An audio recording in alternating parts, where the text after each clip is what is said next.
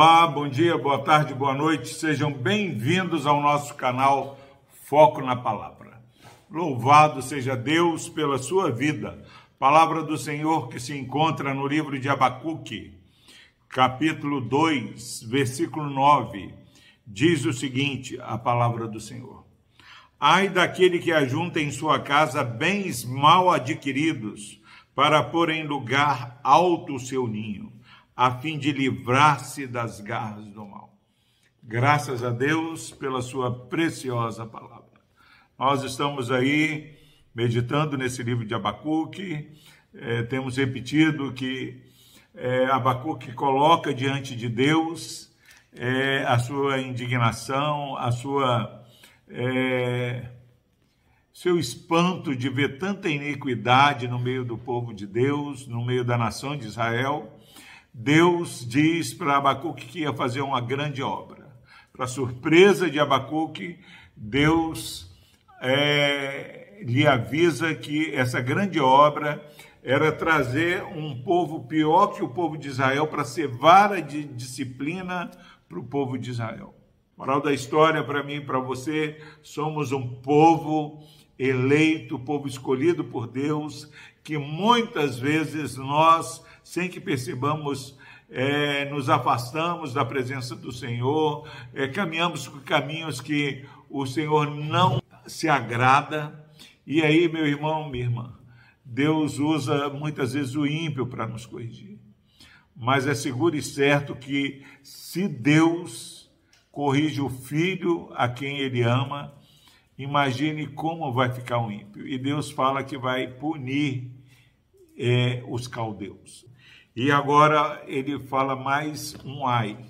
Ai dos caldeus e ai daqueles que ajuntem em sua casa bens mal adquiridos.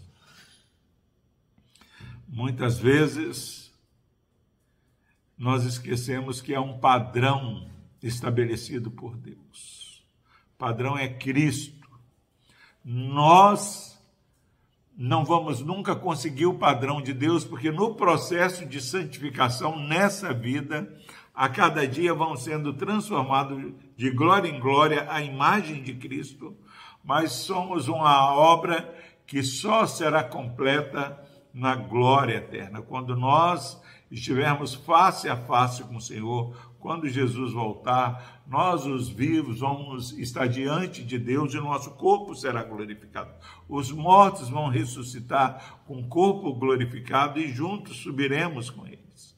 Mas, palavra dura do Senhor, ai daqueles que ajuntam em sua casa bens mal adquiridos. Bem mal adquirido é aquele que, por mais íntegro que seja, não está revestido da justiça de Cristo.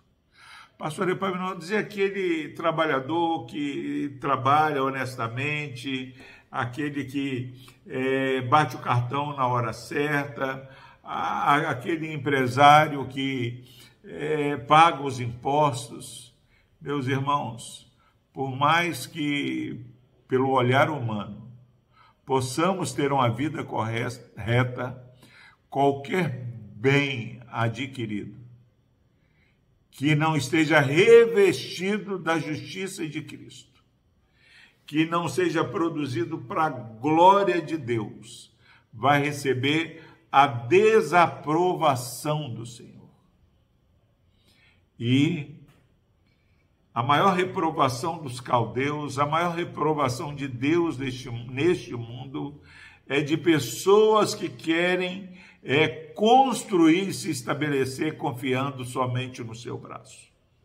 Nós precisamos é ser alertado. Ai daquele que ajunta em sua casa bens mal adquiridos para pôr em lugar alto o seu ninho. Quantos estão trabalhando aí, irmão e irmã?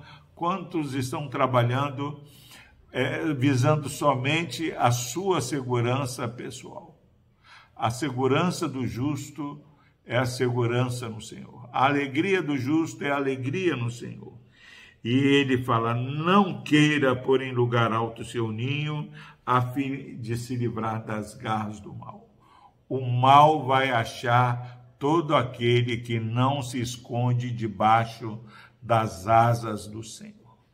Por isso que o salmista no Salmo 91 fala que é bem-aventurado aquele que descansa à sombra do Onipotente.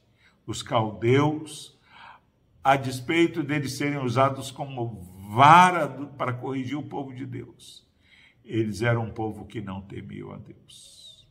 Que Deus nos desperte para saber que não há segurança, não há lugar alto longe da presença do Senhor. Ai daquele que ajunta em sua casa bens mal adquiridos.